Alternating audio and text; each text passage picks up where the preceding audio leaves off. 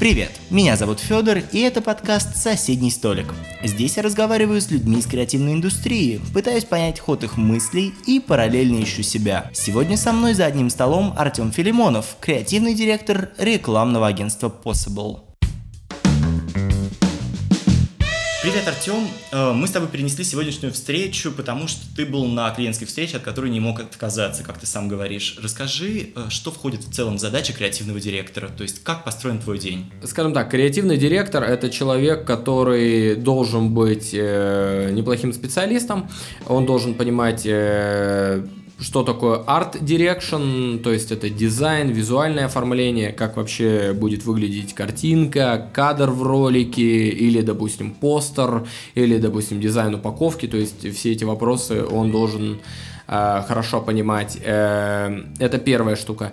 Э, вторая область знаний, которая очень важна, это копирайтинг, то есть он должен владеть словом, он должен уметь четко формулировать свои мысли, особенно в тексте, особенно в закадровом голосе, уметь писать сценарии, слоганы, да просто даже текст на сайт, да, то есть любые вербальные навыки пойдут ему только на пользу. И третье, он должен разбираться в маркетинге и коммуникационной стратегии, чтобы это просто не было чистым творчеством.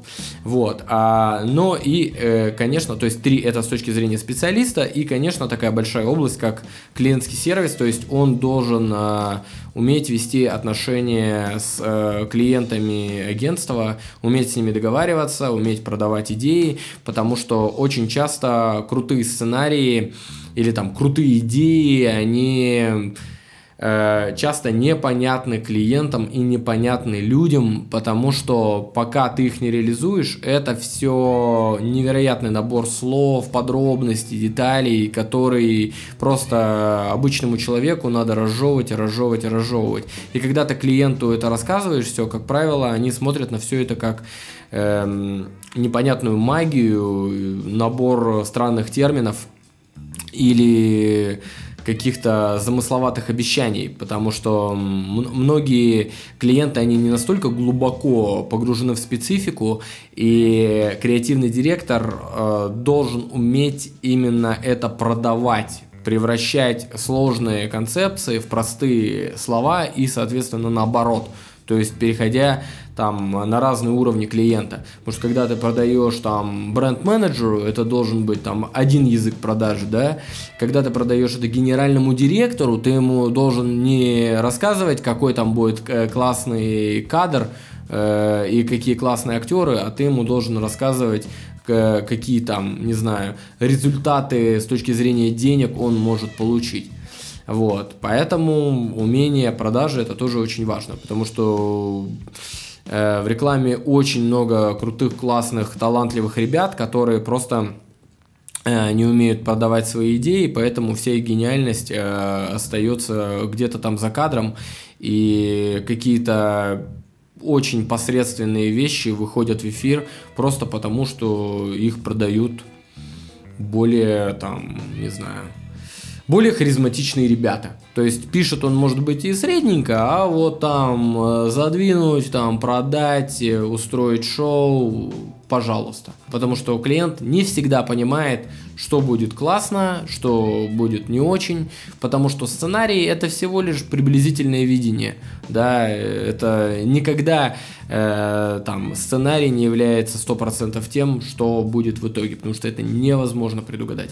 Как бы ты классно все не продумал, там, не предсказал, всегда получится так, что там актер не так почесался, не так это сказал, декорации получились не такие, идея сработала не так и так далее. То есть в любом случае это всегда теория и гипотеза. То есть твоя прямая задача э, это и продавать клиенту тоже саму идею. И продавать в том числе, да. То есть по большому счету креативный директор это такой своего рода главный редактор, да, можно даже так сказать, человек, который отбирает идеи, который комментирует э, и дорабатывает идеи, э, который продает идеи, он вот от начала до конца во всем производстве э, рекламы. То есть начиная от э, задачи в маркетинге и стратегии, заканчивая выходом в эфир. То есть он проходит этот путь, поэтому важно, чтобы этот человек был с довольно-таки большим опытом, потому что если человек не прошел, там, не знаю, э, условно, скажем так, школу дизайнера, там, копирайтера, стратега, э, или, ну, скажем так, не поварился в рекламной индустрии, то, скорее всего, у него просто будет ошибка на ошибке, и он не сможет э, руководить и организовывать этот процесс грамотно. Совершенный специалист э, сейчас не может не обладать широким бэкграундом, да? Насколько я знаю, ты был и музыкантом, и фотографом, и дизайнером, и арт-директором. Да, да, да. То есть, собственно, я, я просто в какой-то момент понял, что я плохой э, дизайнер. А, потому что, да, я, в принципе, мне кажется, был довольно-таки талантливым а, парнем там в свои там 18-20 лет, там где-то какие-то выставки. Мне казалось, это прям вообще невероятно круто. Вот. Но э, я столкнулся с тем, что чем бы я ни занимался, даже музыкой. Вот я доходил до момента, когда вот у меня концерт, я выступил, э, и я хочу уже чуть-чуть сделать по-другому. Мне постоянно хотелось заниматься всем и сразу. И я долгое время думал, что это вообще моя проблема. Потому что я не могу концентрироваться на чем-то одном. Вот некоторые люди садятся на чем-то играть, вот на гитаре пилить, и давай, давай в этом жанре только играют, играют, играют. У меня вообще все было по-другому. Я научился играть на электрогитаре, я захотел научиться играть на бас-гитаре, я захотел научиться играть на э, ударных инструментах, я захотел научиться играть вот в этих стилях, а давайте добавим сюда чуть-чуть электронной музыки, а что если это классно снять как клип, э, я хотел научиться работать с камерой, и я был таким человеком, который все вроде бы начинает и все бросает. И тут я понял, что я просто, может быть, креативный директор, человек, который разбирается во всем, достаточно для того, чтобы это понимать, но не настолько круто, чтобы быть каким-то отдельным специалистом. А, и в этом, наверное, мой большой плюс. То есть э, я долгое время воспринимал это как свою проблему, но именно как креативный директор я в этом плане довольно-таки успешен, потому что я легко нахожу связи между всем вот этим безграничным количеством специалистов. Потому что в одно лицо, там, в одиночку сделать большой проект, ну, come on, это практически невозможно, только если это не касается дела какого-то там ультраминимализма или какого-то одного жанра, допустим, там, не знаю, вот Покрас Лампас, да, вот э, очень крутой, талантливый чувак, да, работает плюс-минус в одном жанре, да, а, допустим, э, есть такое, что там, о, кино снял один человек. Да нет, да, хочешь сделать «Игру престолов», да? Нужна команда. Да, сценарий, вот э, многие говорят, ну зачем сценарий, вот там же Джордж Мартин. Адаптация, сценария, Дэвид Бенни в DB Wise, да, в этом участвовали. Сколько режиссеров снимала «Игру престолов»? Я посчитал, э, ну, лично на мой счет, по-моему, 19. 19 режиссеров снимала один сериал, да, потому что одну сцену хорошо снимет этот режиссер, или там одну серию, батальную сцену, там, э, там э, сапошник, да, э, вторую, там, допустим, диалоговую сцену другой и так далее. То есть в этом плане э, большие, крупные проекты, которые нравятся людям, они должны быть круты во всем. И в этом плане нужно объединять большое количество специалистов. И как раз таки креативный директор или там часто креативный продюсер – это человек, который объединяет этих всех специалистов, и он является таким носителем или холдером этой идеи основного направления, и он не дает проекту развалиться. Потому что у, человека, у любого проекта должен быть всегда один какой-то такой условно родитель, один его такой, как говорится, ведущий, супервайзер, там, его не обязательно автор, а такой как бы ответственный, да, потому что если этого человека не будет, то тогда получится как лебедь, рак и щука, потому что музыкант скажет, знаете, это все классно, что мы тут написали, но вот я всегда мечтал добавить такого, сякого, и получится что-то невнятное, и что-то такое, что аудитории не зайдет, да, то есть что-то странное. В этом плане должен быть человек, который превратит, отредактирует во что-то единое и понятное. Получается, команда формируется непосредственно под каждый проект э, да. с нуля. ты ее формируешь. Да, да, да. Я изначально смотрю э, на задачи, на масштаб задачи и под это формирую команду.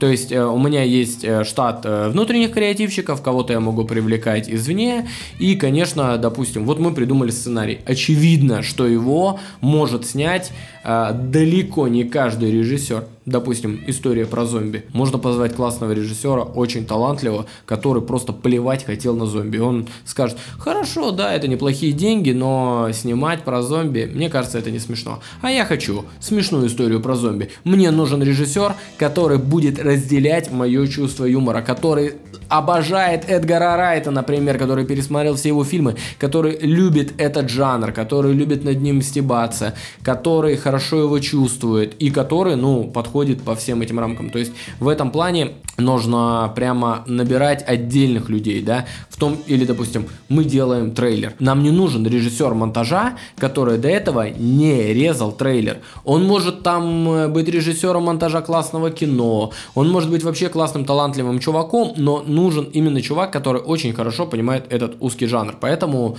нужно очень грамотно собирать вот эту команду. Давай немного поговорим про твое образование. Насколько я э, понял, ты изучал маркетинг раньше, да? Да, да, да, да, да, да. Я, э, мое общее образование началось, наверное, ну, я включаю сюда, наверное, э, музыку, да, я изначально вообще занимался музыкой, и в какой-то момент э, меня позвали в газету, говорят, слушай, там, подработка есть, там, конечно, 3 копейки, не хочешь про свою музыку писать статьи? Я такой, конечно, буду писать статьи про музыку, я же так уже металл. А, я написал э, статью про музыку, и мне сказали, отличная тема, а никому она не нужна. Вот. И денег за это ты не получишь и толком не заработаешь, а мне нужны были деньги, чтобы делать свою студию. Я думал, что вот это классная, классный путь, э, ну, э, нужно там организовывать свою репетиционную базу, тогда было довольно-таки с этим тяжело. Сейчас Сколько тебе лет было? Мне было 16 лет. Вот, и я точно хотел э, свою, скажем так, небольшую студию, где мы сможем и записываться, и репетировать, там, и, играть и так далее. Э, именно нашим бендом нужны были деньги. И тогда я пришел в эту же газету, в рекламный отдел, я такой, что такое реклама? Они мне объяснили в целом, что это такое, а, и сказали, будешь агентом по рекламе, ходить по клиентам и говорить, не хотите ли вы порекламироваться в нашей газете. Через два года работы я понял, что это офигенная тема. А, во-первых, э, потому что э, это прикольно э, с точки зрения того, что я никогда не думал, что вообще продавать что-то это может быть интересно. Я раньше думал, что продажа это вообще нечто такое табуированное, чуть ли не цыганское какое-то впаривание. Но в тот момент, когда попробовал продавать я, я исповедовал тот подход, который мне близок. Я честно рассказывал все, что знал о продукте, пытался понять проблематику этих людей, пытался их как-то проконсультировать, помочь, войти в положение. Как-то я столкнулся с тем, что многие мои клиенты были э, неплохими специалистами, и о них просто мало кто знал. Я предлагал им варианты сделать как сделать так, чтобы о них узнало больше людей. Именно об их крутости. Не впаривать через там... Ты купи, сразу купи, стратегию купи. предлагал. А, да, да, да, да. Я был агентом по рекламе, но мне дико нравилось помочь им решать какие-то их бизнес-задачи. И я каким-то... Я особо не был общительным человеком вообще никогда. Я был каким-то нердом с длинными волосами, в очках, и играющим death metal. И я пытался все раскладывать по полочкам, рационально, все как есть. Сильно там юлить, врать я особо не мог. Э, я чувствовал, что меня э, вообще прогонят, если я буду там что-то такое пытаться делать.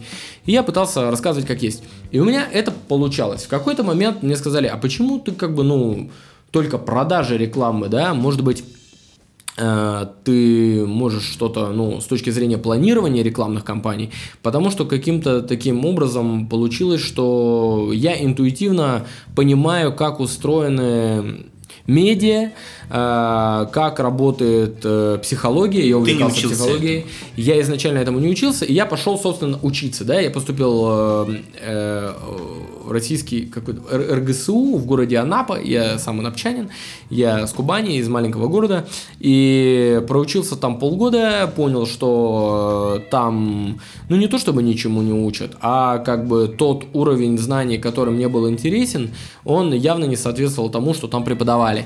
Вот, то есть там давали какие-то там, не знаю, классные базовые знания, может быть, по математике, а с точки зрения там социальной психологии я понимал, что я не найду э, ответы на те вопросы, которые меня интересовали. Я там занимался всякой фигней, скупая там э, половину книжного магазина с приставкой психология. Покупал, не знаю, у меня книжек 20 с приставкой психология и читал э, столько всякой чуши, э, просто невероятно. Там какие-то соционику читал, там вообще все подряд. Я пытался понять, как вообще устроено человеческое поведение. Мне это дико интересовало. А, не только с точки зрения продаж, это мне просто было, ну, именно есте- естественный интерес был. И э, спустя год жизни в Анапе, в, в Анапе мне предложили родители поехать в Москву, э, попробовать себе. Я переехал в Москву, поступил в Московский гуманитарный университет. Э, там даже нет бюджета, обычный, платный. Вот стал жить в общежитии. Э, нас там было что-то 200 человек на курсе, и первое, что я заметил, что большинство людей, с которыми я учусь, им вообще плевать на рекламу, на эту психологию, они поступили только для того, чтобы куда-то поступить. Я был реально один из немногих людей, который реально хотел заниматься маркетингом, рекламой и социальной психологией. Мне это было дико интересно. Я не знаю, может быть, если бы у меня там было кучу времени и денег заниматься, там, не знаю, ходить по ночным клубам, может, я бы этим и занимался. А а у меня не было вообще никаких возможностей. Я просто жил, э, я ходил в университет, э, я жил в общежитии, э, играл рок-музыку у себя в общежитии на комбике, и особо другие вещи меня не интересовали. Время от времени ходил на какие-то там рок-концерты. Вот и все. Поэтому через какое-то время, э, наверное, на третьем курсе университета я понял, что Московский университет это очень круто, это вообще не Анапа.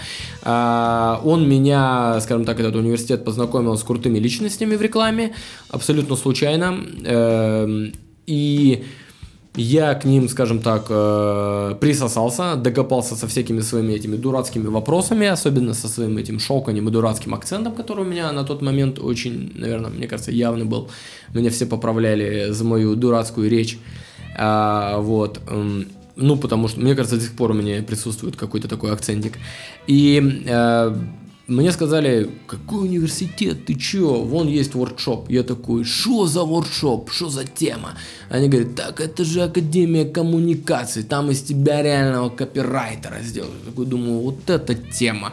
Думаю, надо идти. Сделал тестовое, мне сказали, чувак, ну, какой ты сценарист. Ты в лучшем случае там чуть-чуть в рекламе понимаешь, но ты не можешь писать. Я написал второй раз, мне сказали, ну, ты не понимаешь логику истории. А я... это высшее образование тоже, да? Нет, это дополнительное? Это дополнительное, да. И я такой думаю, вот отстой, что я такой тупой, что ли? И начал сидеть и придумывать разные истории. Вот, с кондачка, то про то, про другое, про третье, про пятое, про десятое. Начал просто пытаться писать рассказы. Мне казалось, чтобы я написать рассказ, пф, да легко. Оказалось, не все так просто. Наверное, с пятого рассказа у меня получилось что-то маломальски осмысленное и прикольное. Вот. Я даже сейчас помню, что я туда подавал наступительно. Я просто подумал, а что, если вот мне надо придумать историю? Они говорят, вот свободная форма, придумай историю любую. И я такой подумал, блин, что придумать, что придумать. И такой вспомнил, что я смотрел ВКонтакте последнее. А ВКонтакте я смотрел последнюю историю, э, шутку про то, э, она называется там типа, если бы фильмы про Рэмбо были были бы наоборот в обратной перемотке, то получилось бы, что Сильвестр Сталлоне лечил бы всех э, что-то пулями. Какая-то такая ерунда. я э, посмеялся и подумал, блин, забавно, а что если всю человеческую историю крутануть э, вот так вот. И, э, соответственно, у меня получилась история о том, как люди спускаются с космоса и потом убегают в лес к динозаврам. Ну, то есть, э, получилось вот именно в таком твисте рассказать историю человечества. И это было забавно, я был принят, вот, и с тех пор попытался вот научиться сценаристике. Параллельно я занимался фотографией, я не знал, кто я там, копирайтер, арт-директор, вот это все, особо не разбирался во всех этих терминах, У меня была такая тема.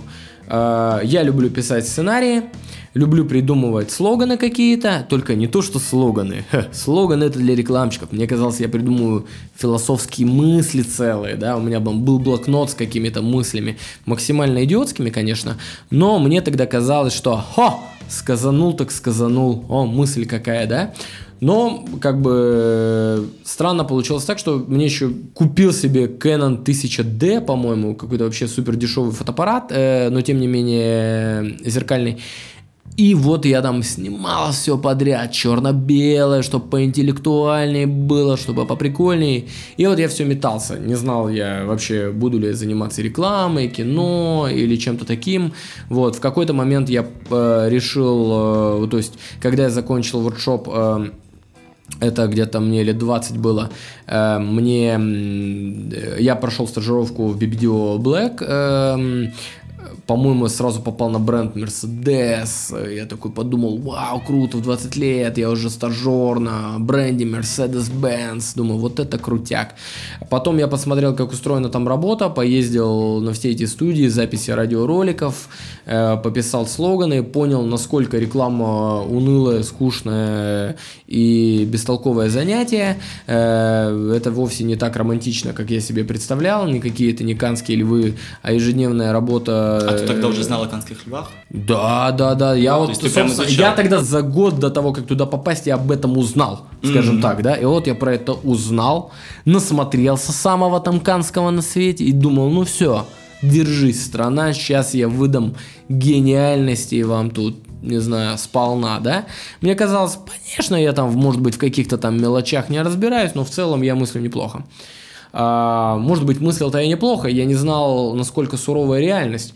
То, что я не ожидал, сколько людей пишет идеи сценариев в стол. Я думал, ну как бы, что там написал, все при, приметили сразу, как это все классно. Там осталось-то чуть-чуть додумать, да и снять.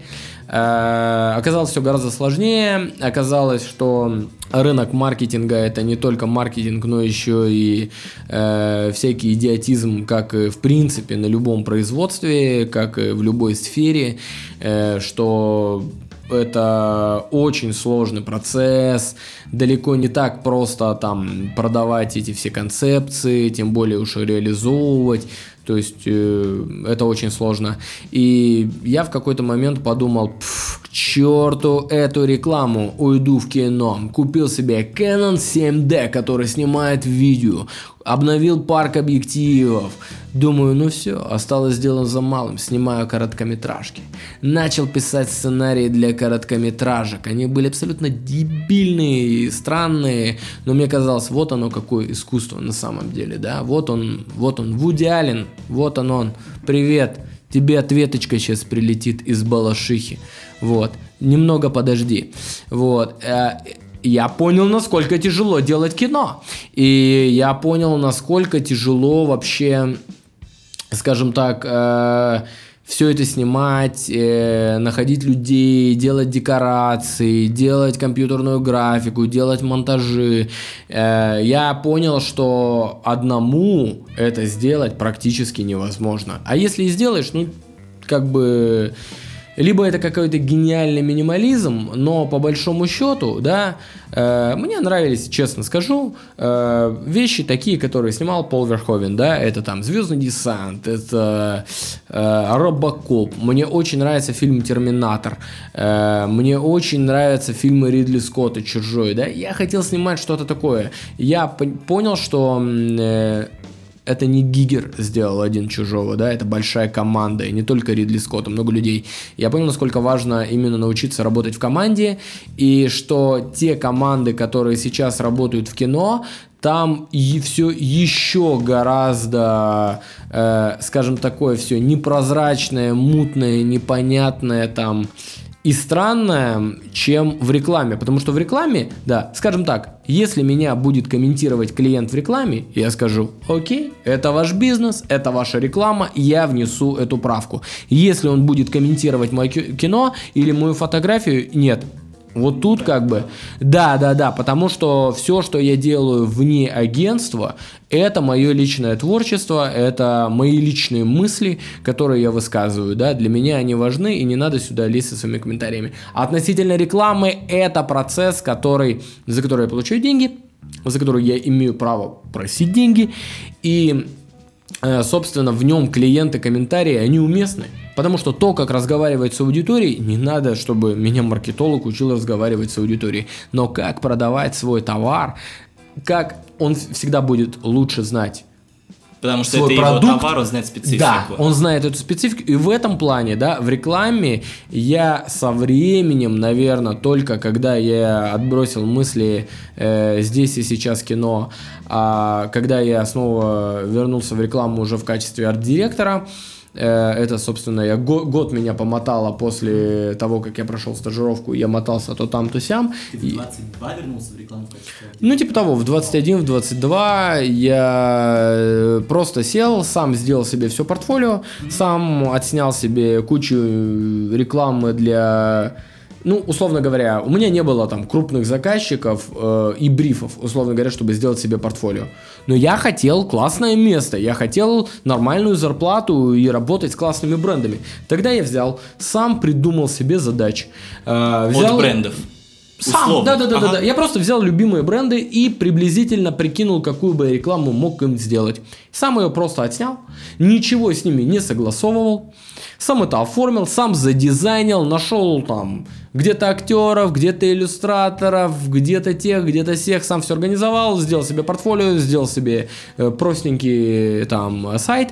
Все, пожалуйста, вот моя работа я удивляюсь, почему люди ко мне иногда приходят на работу в 22 года и говорят, ну у нас же нет заказчика, поэтому мы только начинаем. Пфф, ребят, я в 21 год сам себе сделал портфолио из, из несуществующих работ на нормальном, достойном уровне. Пока я его делал, я очень многое что понял про контент, рекламу и вообще о производстве, о том, как это все делается. И я не приходил так, научите, как это все делать. Я сам вот открывал интернет о том, как делается картинка, да, PSD Tuts, да, или какие там, не знаю, в, в YouTube открывал, как делать картинку, как писать текст, как там делать то, как делать все. Я понимал, что у меня нет знакомых, э, нет там э, какой-то возможности жить с родителями. Не было такого варианта. Опция была отменена. Я один. Все. Вариантов нет. Надо что-то придумывать сразу. Поэтому садился Сколько там надо сидеть в фотошопе? 8 часов, значит 8 часов сидел. Ну а чем мне еще, с другой стороны, было заняться? Поэтому я в этом плане даже завидую своему вот этому возрасту, потому что многие люди там увлекались скажем так, э, не тем, чем бы надо было, и тратили свое время на какую-то ерунду, да, там, как э, говорили, у меня есть проблема с прокрастинацией. Мне не было проблемы с прокрастинацией, мне просто хотелось есть, мне хотелось куда-то сходить, мне нужны были деньги, мне нужно было хоть чем-то заниматься, хоть что-то делать, и я все свое время тратил на какое-то там творчество, да, пусть иногда было дурацким, а, не всем нравилось, но я тратил время только на это, потому что я, у меня не было другого варианта. Расскажи, а вот у тебя сейчас есть стажеры? Вы же в Possible тоже берете ребят, насколько я знаю, на стажировку. По какому критерию ты отбираешь? Ну, то есть, как ты смотришь на ребят? Ну, я, конечно, смотрю на э, те навыки, которые есть у человека, и на те жизненные принципы, которые э, у него присутствуют. То есть, если человек со мной разделяет определенные э, жизненные принципы, да, то есть в целом понятно, в какую сторону он мыслит, то есть это тоже очень важно. Все-таки мы делаем не просто рекламу, да, а рекламу в определенном жанре. Как бы мне не хотелось быть универсалом, человеком, который готов работать с любым брендом, там, под любые задачи, ну это неправда. Я все равно там с определенными брендами просто этически работать не буду. Или с какими... С чем ты не будешь работать принципиально? А, ну, допустим, я не совсем понимаю курильщиков, да, mm-hmm. я не совсем понимаю определенные сферы, ну, условно говоря, там есть такие бренды, которые мне близки, а есть бренды, которые мне не близки, да, например, э, с газировками у меня всегда складывалось очень тяжело С фармацевтикой отлично. Я не знаю почему, да, причем с некоторой фармацевтикой складывалось отлично, да, а с другой фармацевтикой я не понимал, о чем они, да. Мне всегда были близки IT-компании, да, потому что я понимаю, как они устроены, я понимаю, как они хотят разговаривать с людьми, я хорошо понимаю их продукт. Как-то тяжело заходило с точки зрения автомобилей. Есть люди, которые обожают автомобили, у меня даже нет прав. Поэтому в этом плане мне тяжело работать с такими брендами. Вот кому-то не нравится. Окей, ради бога, работайте с ними, но мне с ними работать тяжело, потому что я не всегда понимаю, что им нужно, да. С ритейлом удивительно, но у меня получалось. Хотя, как бы, почему я должен заниматься ритейлом? Я вообще там люблю компьютерные игры. Но оказывается, что у меня где-то получается придумывать какие-то общие там семейные истории, да, а ритейлу это очень здорово заходит, да.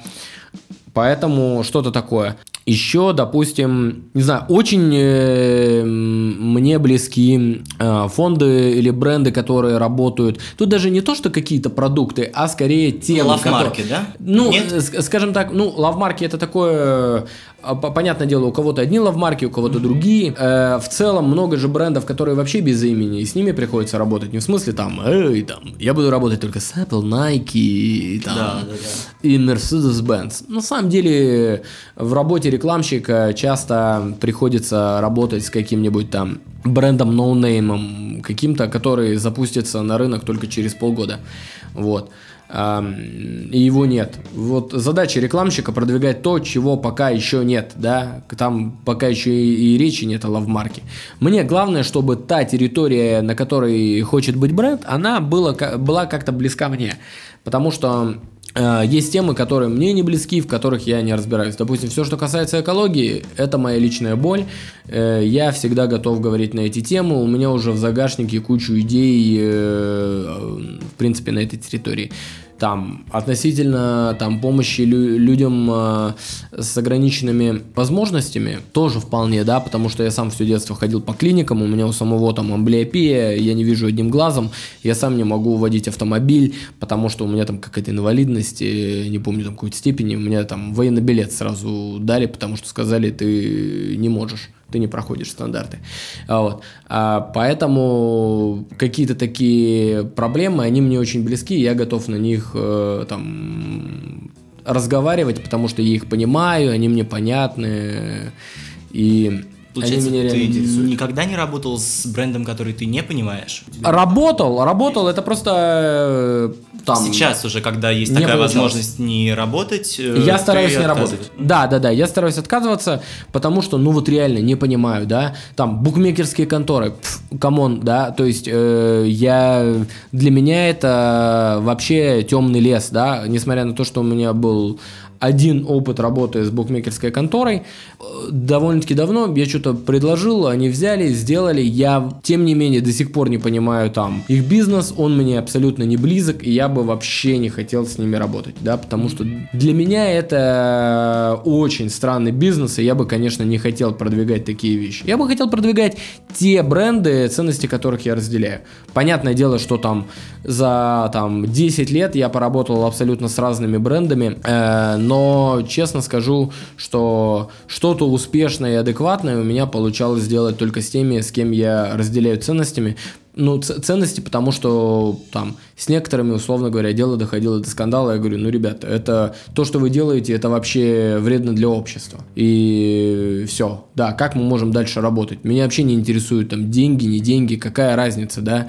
То есть, э, ну, получу я эти деньги, чтобы потом я ходил и такой, вот я там занимаюсь тем, что мне не нравится. Понятное дело, что там э, я вхожу там в агентство или группу компаний, которая работает с разными клиентами и так далее, но я с ними не работаю. Я работаю с теми, кто релевантен мне. Потому что для меня сложно продвигать те ценности, те идеи, которые чужды мне лично. Э, вот все равно ты говоришь о том, что, э, возвращаясь к вопросу о стажерах, ты говоришь о том, что надо ну, посмотреть на то, что человек уже умеет. Насколько эффективно перед э, стажировкой пройти какие-то онлайн-курсы или офлайн курсы Ты сам преподаешь, да. я так понимаю, и в скиллбоксе, и в школе коммуникаций. Насколько ты советуешь вот в целом проходить? Я понимаю, что, наверное, вопрос такой. Это очень важно. Это очень важно, потому что люди, которые просто приходят такие, о, я сразу после университета приду на стажировку.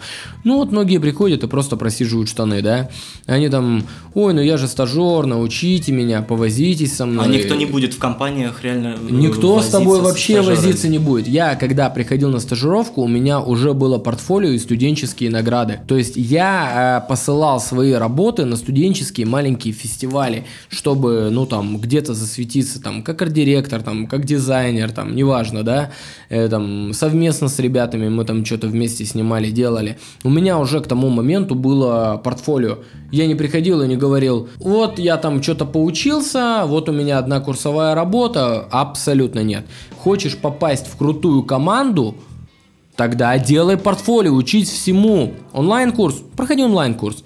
До этого какие-то там офлайн курсы, их проходи, да, может быть и те, и другие, да, то есть э, многие приходят и спрашивают, а вот стажировка это сколько, это три месяца или год? Если ты ничего не знаешь, это может быть пять лет, вот серьезно. Один парень у нас простажировался полтора года. Я ему в Серьезно? конце сказал, да, э, я ему сказал, чувак, я говорю, иди реально учись. Ну, как бы я не могу тратить кучу времени, ребята не могут тратить времени. Видно, что тебе очень сильно не хватает базовых скиллов, да, тебе надо научиться там э, композицию, чувству визуального вкуса, тебе надо отсмотреть огромное количество работ, тебе надо прочитать большое количество литературы, материалов, тебе надо русский язык в конце концов э, довести до такого момента, чтобы я за тебя там потом эти запятые не расставлял. да, да, да, ну как бы по поводу английского языка, ой, извини, я не могу. Да хорошо, ради бога, есть кучу профессий, где английский не нужен, да, ради бога, вон кучу профессий публикуется, где не требуется опыт, э, не нужно никаких особых знаний. Хочешь работать копирайтером, арт-директором, креативным директором, получать деньги за то, что ты там фантазируешь и пишешь, ну, господи, ну выучит этот язык, ничего, так, ничего там мега сложного нету.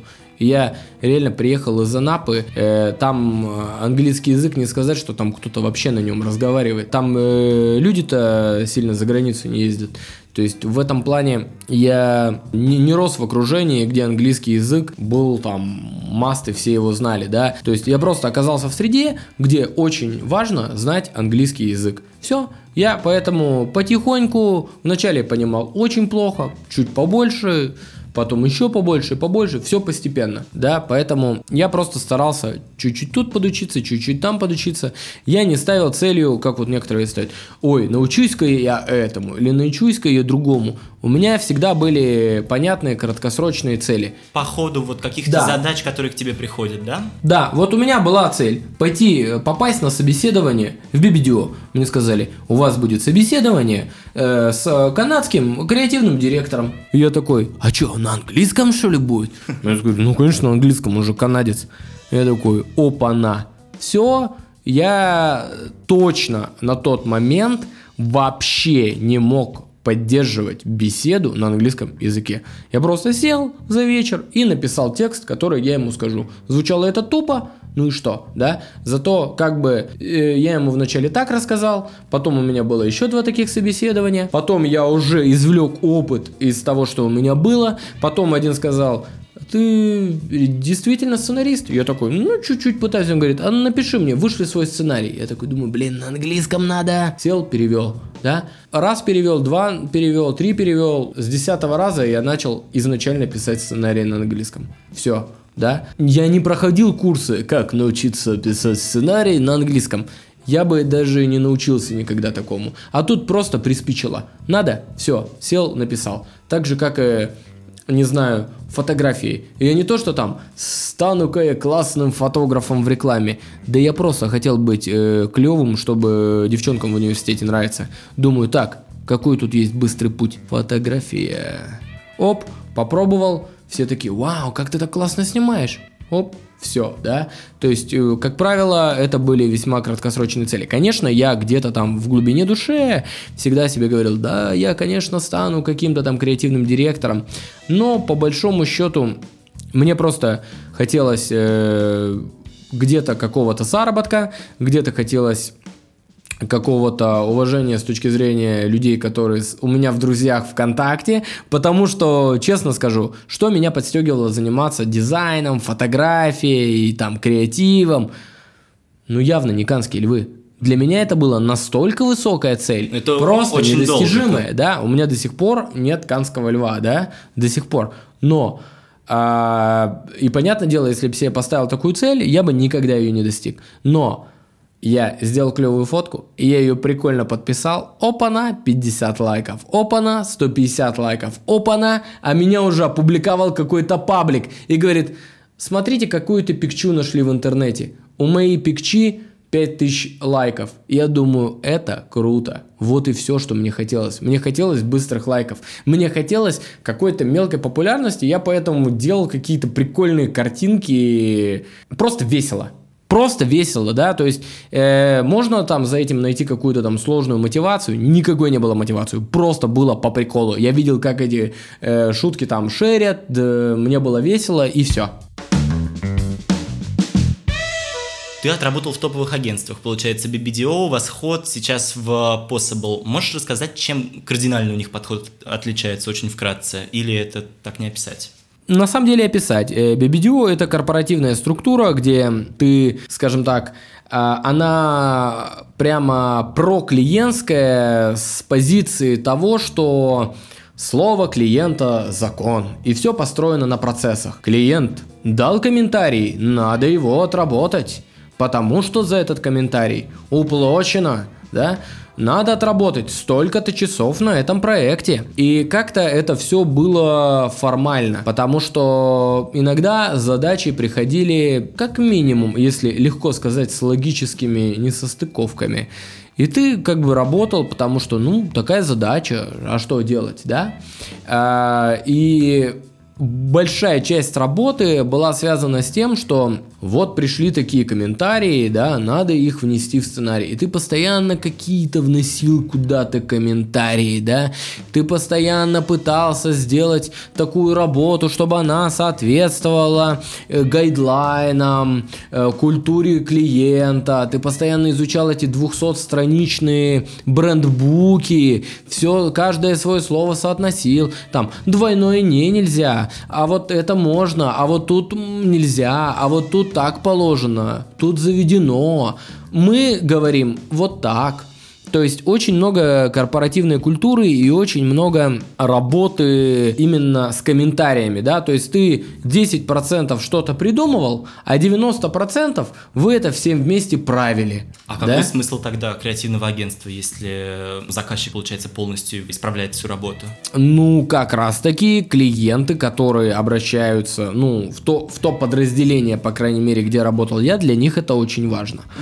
Потому что, когда я перешел работать в Восход, э, если я в BBDO там 10% придумал, все остальное время я пытался соответствовать э, строгим э, буквам э, комментария либо гайдлайнов, то в восходе мне сказали, ты вот это брось, 90% будешь сидеть и придумывать, и писать. Я такой, а как же презентации, как же отработка того? Они такие, не-не-не-не-не-не. Мы говорим, как будет, потому что наш клиент это клиенты клиента. Типа мы работаем с конечным, а, с конечным потребителем, а хотелки клиента и так далее, мы как бы не пытаемся удовлетворить капризы, да? Мы говорим, что мы в этом в рекламе специалисты и отрабатываем их. И я подумал, блин, так это же здорово. Что не предложи, купят. Оказалось, все не так просто. Если в BBDO я что-то придумывал, и потом, как говорится, э, моя там задумка часто встречала шквал комментариев от клиента, то в восходе моя задумка встречала шквал комментариев от креативного директора. Потому что Андрей Губайдулин, креативный директор и основатель Восхода, он постоянно считал, ну не постоянно, да, но частенько считал, ой, это день скучно, это не нравится. Я... Андрей, я тебе прислал 10 сценариев, ты их прочитал? Давай еще что-нибудь пришли. А дашь какие-то комментарии? Не, скукота какая-то. Вот, то есть я понял, что моя задача это удивлять. Я настолько за там за два года работы в BBDO я привык, что мы, моя задача соответствовать гадлайнам, юридическим условиям, уложиться в такие-то сроки, нужно так, нужно сяк. В восходе все было кардинально по-другому. Моя задача была сделать что-то по-настоящему удивительное.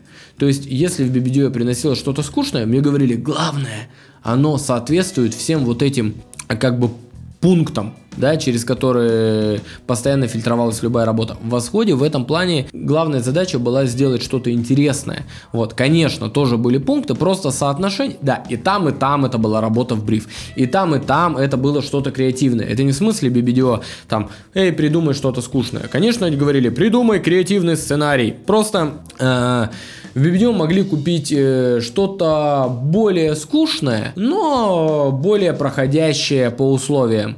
В Восходе все было наоборот. И в этом плане, конечно, агентства отличались. Вот. Когда я попал в Possible, я понял, что это вообще другой мир. Когда это было Hungry Boys. Э, во-первых, я уже на тот момент попал на другую позицию. Ну, Ты сразу стал креативным да, директором. Да, да, да, да, да. Я стал креативным директором. Это была первая моя, типа такая, руководящая позиция. Вот. Эм, там пригодился очень сильно опыт э, работы в BBDO, потому что в BBDO, что бы там ни говорили, там все очень структурировано, правильно, грамотно с точки зрения процессов. Это очень важно. Многие агентства, им, э, им еще, ну, как бы прыгать и прыгать. Потому что в BBDO четко знают, где как начать работать, где, как закончить. То есть это не просто какие-то там безумные художники. Там все четко настроено с точки зрения процессов. Там меня научили работать именно быстро, четко, эффективно, вносить все комментарии, знать, разбирать все эти гайдбуки, научиться их читать. Потому что, ну, условно говоря, научиться правильно читать брифы и гайдбуки, это тоже, ну, тяжелая задача, да, потому что иногда это 200 страниц, да, а тебе надо это не два дня читать, там, как книжку, да, а там за два часа быстро правильные страницы прочитать, ненужные страницы пропустить, э, какие-то страницы, они, как правило, где-то там повторяются, вот, поэтому BBDO меня научила структурированию, подходу именно своей к работе. И, конечно, Бибидио меня научилась говорить по-английски, потому что там вся работа была выстроена на английском, и работать в международных командах, и работать с международными клиентами. Вот. А в Восходе меня научили высокой планке креатива, потому что там это было самое главное. Вот. И там был такой, именно в Бибидио это скорее как корпорация, да, все-таки, крупная компания, да, там что-то около тысячи человек работает. Восход это такая семейная структура, прям вообще такая душевная, душевная. И в этом плане я хотел как-то, ну то есть сохранить структурность, но с другой стороны не потерять креатив. Да, да, да, да, да. Я хотел, э, чтобы моя команда, мое подразделение, это было что-то типа небольшой мастерской, где мы вместе создаем классные решения для брендов. Артем, финальное, расскажи, какие блоги про рекламу или в целом, что посоветуешь читать э, людям, которые хотят вдохновляться? Российских никаких блогов про рекламу я не знаю. Состав ну, какие-то есть. Нет, вот, ну, э... состав э, я читаю крайне редко. Крайне редко читаю Адиндекс, э, Весеру. Ну, Hot Digital, понятное дело, это наше издание. Конечно, мы, я его иногда отсматриваю. Но по большому счету, что появляется в России, да? Это, как правило, перепечатки. Интересует реально что-то интересное – вот, проходит западная крутая премия. Как только она прошла, скорее всего, все материалы в доступе. Надо заходить на англоязычный сайт, заходить э, в такой есть там э, ну, новости, либо архив, архив э, этой премии, и тихонечко там скачивать, изучать и так далее. То есть, или AdWeek, э, или AdAge, э, то есть скорее западные ресурсы. Ну, то есть, э, какой смысл читать перепечатки на русском, если ты можешь все гораздо быстрее получать из англоязычных источников? Назови основные фестивали, за которыми есть смысл следить. Ну, скажем так, э, конечно, это Канские львы, конечно, это D&AD, это Red Dot, это Евробест, это Эпика. Также я слежу за СНГшными фестивалями, и не просто так, типа такие, как Ad Black Sea, э, White Square. Ad Black Sea это грузинский фестиваль, фестиваль, э, White Square это Минский фестиваль белорусский, вот, э, вот Red Jewel Bors это центральноазиатский фестиваль, который проходит в Алматы. Почему такие фестивали важны? Потому что ты на них узнаешь не что происходит в Америке или там в Европе, э, что они там придумали с этими своими новыми сообществами, новыми гендерами и там новыми законами в Европарламенте, а именно что происходит в культуре и в рекламе в СНГ. Это важно, да, то есть понимать, э, где что происходит и где какие инновации, да. Например, я был дико удивлен а, от того, какие крутые штуки делаются в Грузии. Там реально очень крутые вещи запускаются, да. Ничего страшного. Вот, да, э, грузины, вот эта маленькая страна, создает крутой контент. И никто там не говорит, ой, вы знаете, мы маленькая страна, мы далеко от Америки. Да, далеко. Ну, явно не дальше там, чем Россия, но Канны же выигрывают, делают крутые вещи. В Каннах нет такой пометки. Нам нужен ролик, где такой-то бюджет. Нужна идея, нужен крутой сценарий. И даже в Грузии можно взять и снять классный ролик. Ничего страшного. Российские фесты есть какие-то, за которыми есть смысл наблюдать? Да, да, да. Это Red Apple, это Art Directors Club Russia, это, ну вот, э, После фестиваль дизайна среда. рекордное, по-моему, да, количество побед в этом году на Directors. Club Russia, а, а EDCR, э, сокращенно, да, не прям уж какое-то рекордное. В прошлом году было побольше. Мне, конечно, приятно, что мы там э, получаем много наград, но Восход получает больше наград, чем мы. А насколько для тебя в целом целом это важный бенчмарк, вот э, участвовать и выигрывать на таких фестивалях? Э, ну, во-первых, для меня важно давать некий сигнал рынку, то есть показывать, ребята, можно делать вот так. Это важно. Вот. Э, с другой стороны, это скажем так, эм, на российских премиях для меня, ну, как бы, наверное, важно посылать сигнал какой-то рынку, говорить, смотрите, а вот так еще можно делать. На западных премиях мне, конечно, ну, важно какое-то европейское признание, не то, что вот даже признание, а мне какое-то такое, ну, не знаю, вот я, допустим, футбол вообще не смотрю, да, вот, кстати, ты задавал вопрос, какие там бренды ты там, или какие темы mm-hmm. ты не берешь.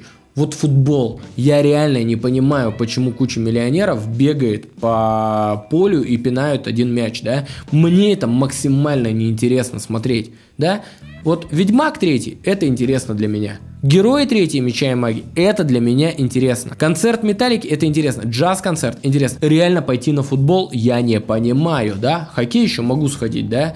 Я не знаю, теннис могу сходить посмотреть, сноуборд могу посмотреть. Футбол, я вообще не понимаю культуру футбольных фанатов. И в этом плане, как бы, я тем не менее понимаю, что да, это культурный феномен, это там миллионам людей нравится, это круто. И вот кто-то болеет, а, там такая команда забила, там куда наши выйдут, какой-то там дивизион, еще там какие-то хитрые там названия, я в этом вообще ничего не понимаю, но для меня такая же фигня с этими фестивалями. Я когда смотрю, так, что там Россия взяла, сколько у нас наград, что, опять Бразилия, опять Новая Зеландия, да, опять Нидерланды, да черта с два, Россия, страна страна, которая подарила миру там авангардизм, да, супрематизм, огромное количество крутых э, писателей, да, художников, скульпторов, ракетостроения, и мы в Каннах, то есть на тех фестивалях рекламы, где побеждают самые креативные, самые там литературные, самые художественные, самые технологические работы, мало берем наград. Моя позиция, что мы должны брать гораздо больше, потому что мы ну, мне кажется, можем стать этой творческой мекой. Я в это верю, потому что у нас есть для этого все. Мы явно не глупее, чем эти люди, да, э, там, чем люди по, по всему миру, у нас все для этого есть. Вопрос в том, что иногда в маркетинге мы, вот в чем реально проблема России, потому что в маркетинге мы заигрываемся не просто в продаже, это нормально задумываться в прод, э, о продажах в маркетинге, это главная цель. Но мы задумываемся именно про впаривание, mm-hmm. да?